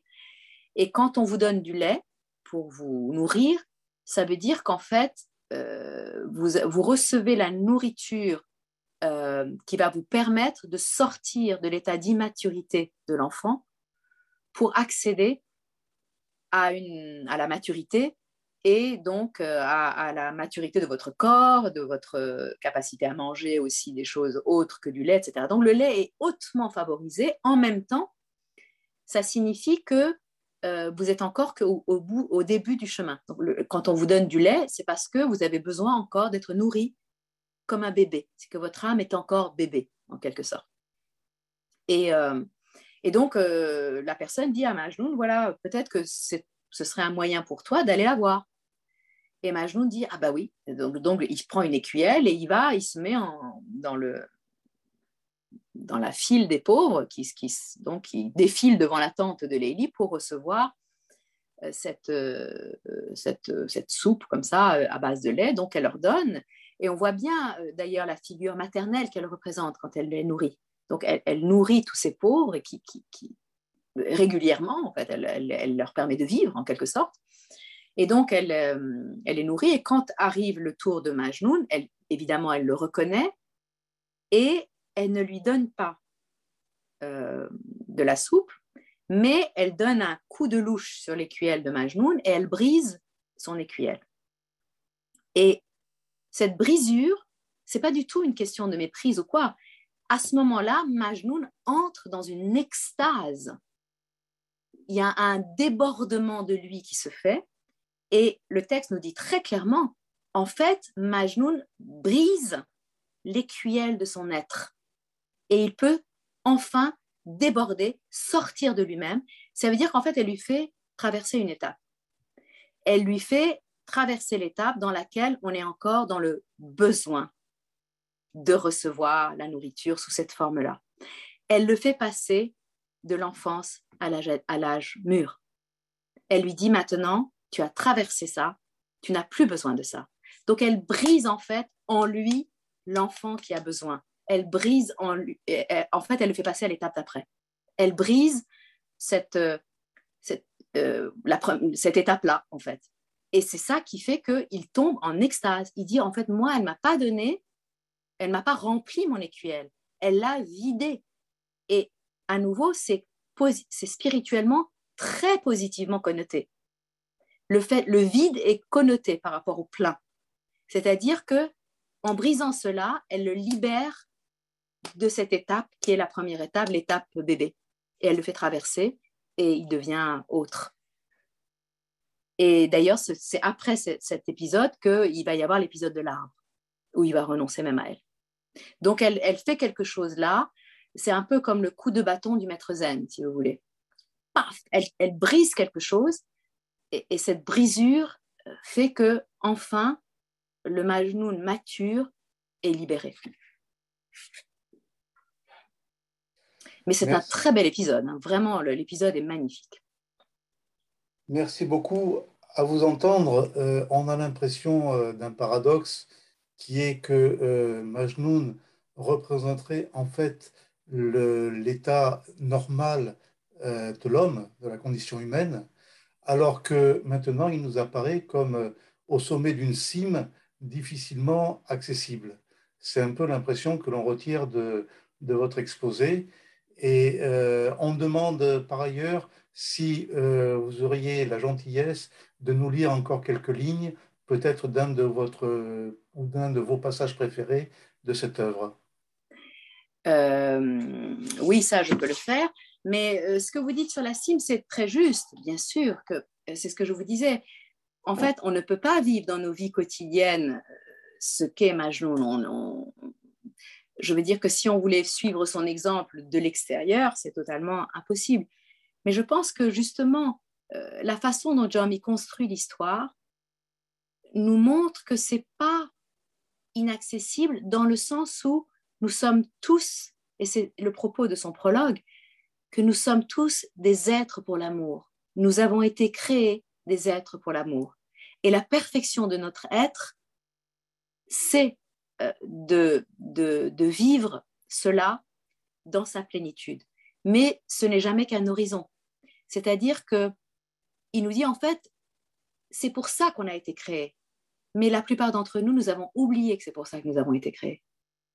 Et nous vivons des amours terrestres sans se rendre compte que cette capacité à aimer nous a été donnée pour autre chose. Donc c'est vraiment une invitation à l'éveil, l'éveil de nos potentialités et ce n'est pas contradictoire, en fait, de dire que oui, c'est nous, Majnoun, c'est nous, mais c'est nous si nous sommes éveillés.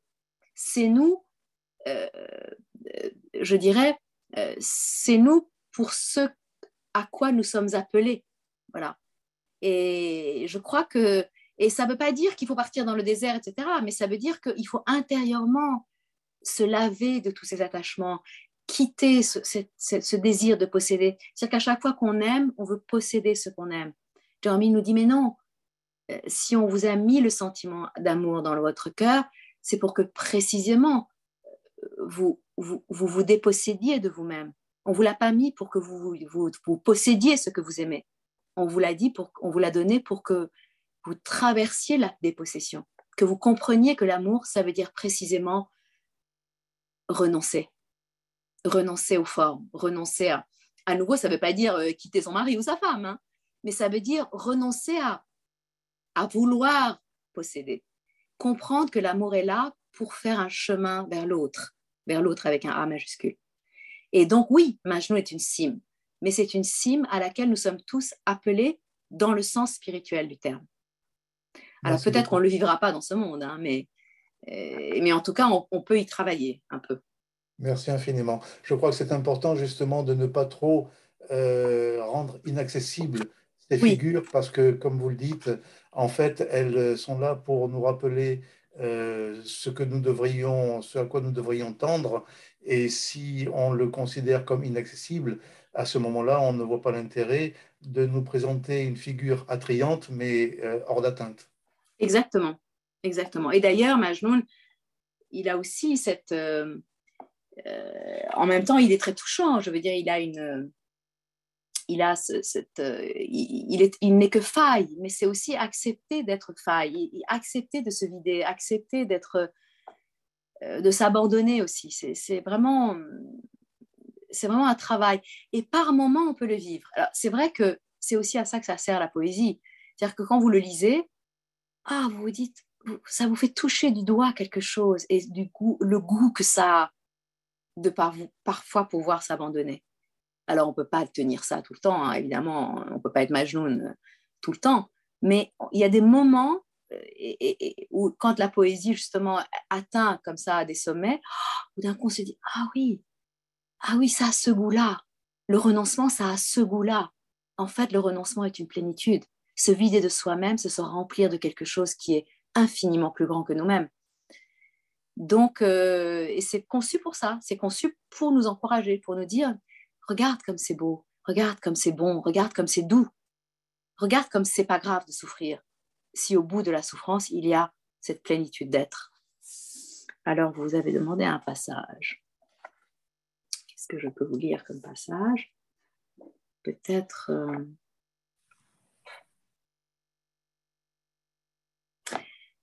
eh bien, euh, justement, peut-être un évanouissement. En fait, c'est un épisode dans lequel Majnoun se revêt d'une peau de mouton pour s'approcher de la tente de Leili au milieu du troupeau. Puisque la famille de Leili a interdit à Majnoun d'aller la voir, un jour, il demande à un berger de lui donner une peau de mouton pour qu'il puisse s'approcher de Leili euh, sous cette peau de mouton. Mais comme d'habitude, avec Majnoun, à chaque fois qu'il s'approche ou qu'il voit élus ou qu'il sent son parfum, évidemment, il s'évanouit. Et, euh,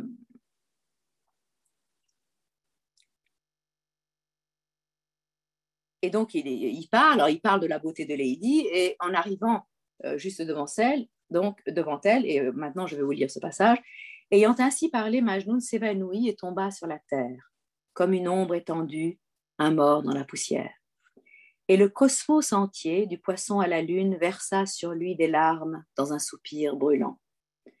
Le berger, lui aussi, assis à son chevet, avait le cœur brisé et les yeux pleins de larmes.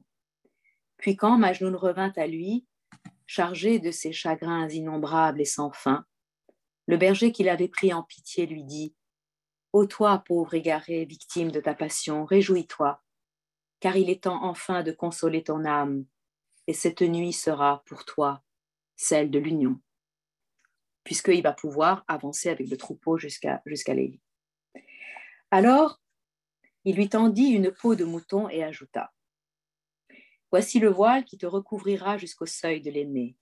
Couvre ton corps de cette peau et va joyeux, dansant au milieu du troupeau. Peut-être si aujourd'hui, comme les autres jours, Lélie vient à passer auprès de son troupeau, te caressera-t-elle sans même te reconnaître sous ta peau de mouton? Quand le pauvre Majnoun vit cette peau offerte, ce fut comme un appel. Il sut que le troupeau le mènerait à elle. Je précise qu'il y a plusieurs poèmes de Rumi, qui est un grand inspirateur de Jomi, dans lesquels il dit Il faudrait devenir comme une peau de mouton d'où la vie est partie pour pouvoir être remplie de la vie de l'aimer. Donc la peau de mouton est, une thématique, euh, d'ailleurs, dans la cérémonie aujourd'hui des derviches, des, dits tourneurs, il y a une peau de mouton qui manifeste aussi cet évidement de soi. Donc, euh, bon, il avance sous la peau de mouton, donc en avançant ainsi, il murmurait tout bas Ah Seigneur, mille grâces pour ce nouvel habit. Cette robe d'honneur dont la douceur du ciel m'a recouvert le corps au milieu de ma nuit. À côté de cette peau, le petit gris n'est rien que fourrure grossière. Et si on racontait à l'hermine précieuse l'histoire de cet habit, elle se retirerait la queue entre les jambes malgré son doux pelage, se sentant hérisson dans la comparaison. Sous cette peau, je sens que j'exhale le musc, encore plus, encore mieux que la gazelle à musc. Ils ne sont que très rares ceux qui peuvent prétendre à cet habit de gloire et qui se sont taillés un destin à sa taille. Et moi qui ai reçu la grâce de le porter, je n'aurai de ma vie d'autre habit que cette peau. Elle me couvre de joie et me revêt de gloire, me dévait de moi-même me plonge dans l'extase. Ainsi, Ali Majnun, dans son rêve éveillé, guidé par le berger, il arriva enfin à la porte de l'aimer. Et bah, excusez-moi, je, commençais un peu en avant, un peu en avance, et donc c'est à ce moment-là qu'il arrive devant Leili et que il euh, s'évanouit. Leili le reconnut, donc il crie, hein, il pousse un cri et il s'évanouit. Leili le reconnut à son cri déchirant, et le cherchant des yeux le trouva là gisant, une ombre sur le sol, une peau desséchée, une poche de musc offerte à tous les vents. Elle le vit étendu comme un être sans vie qui aurait tout perdu, la raison, la conscience, le regard et l'ouïe. Assise à son chevet, elle enlaça Majnoun, le serra sur son sein et lava la poussière déposée sur son front à l'eau pure de ses larmes comme l'eau de la rose, les perles de sueur qui tombaient de son front ranimèrent le gisant. Majnoun ouvrit les yeux et, revenu à lui, se prosterna devant la face de l'aimé, disant Toi qui es la prunelle des yeux des fous d'amour, ceux qui se sont voués à la contemplation, toi, Qibla désiré de tous les désirants, ceux qui se sont voués à la supplication, toi qui es roseret au jardin de la gloire, toi lumière de la lampe qui resplendit aux cieux. Ô toi, septième ciel, quand moi je suis la terre. Hélas, tu es cela, quand moi je suis ceci. Je ne peux pas le croire. Moi gisant dans la terre, et toi penché ici, juste au-dessus de moi. Toi qui tutoies le seuil fait du non-espace. Comment serais-je digne d'être humblement ta terre? Ta jupe dans ma main, un impossible rêve, une image rêvée pourtant là, dans ma nuit, celui qui enivré rêve de dans la nuit, voit en songe, il est vrai, centaines d'impossibles. Et ce que je vois là est de même nature. Que mes visions nocturnes de bonheur et d'union, quand je vois dans mes rêves ton visage de beauté, je me pose avec toi dans mon cœur apaisé, et je sais que pour moi, le bonheur, c'est cela, ce pur moment de grâce qui m'illumine les yeux. Je crois vraiment que Jamie nous fait vivre des moments de grâce pareils, qui illuminent les yeux.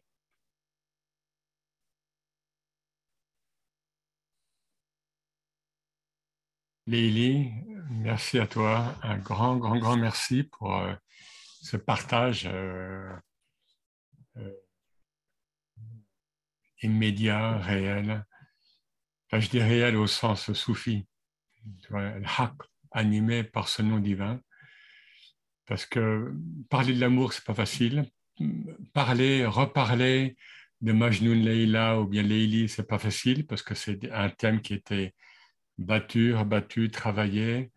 Et le faire vivre, le faire vibrer, comme tu l'as fait avec nous ce soir, c'est très beau. C'est rare. Et vraiment, je ne dis pas ça, hein, enfin, je le dis, euh, de manière euh, très humble et très, et très simple.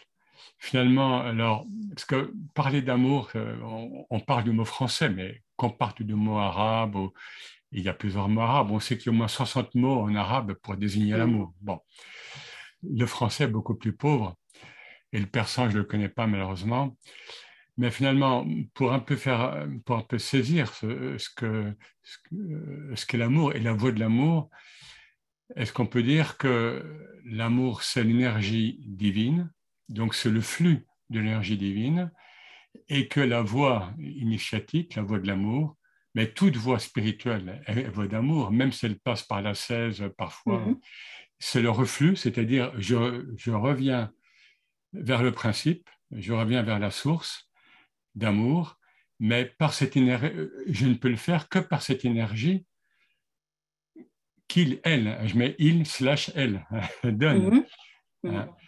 Voilà, c'est, euh, et, c'est, une voix extrêmement exigeante, hein, contrairement à ce qu'on croit.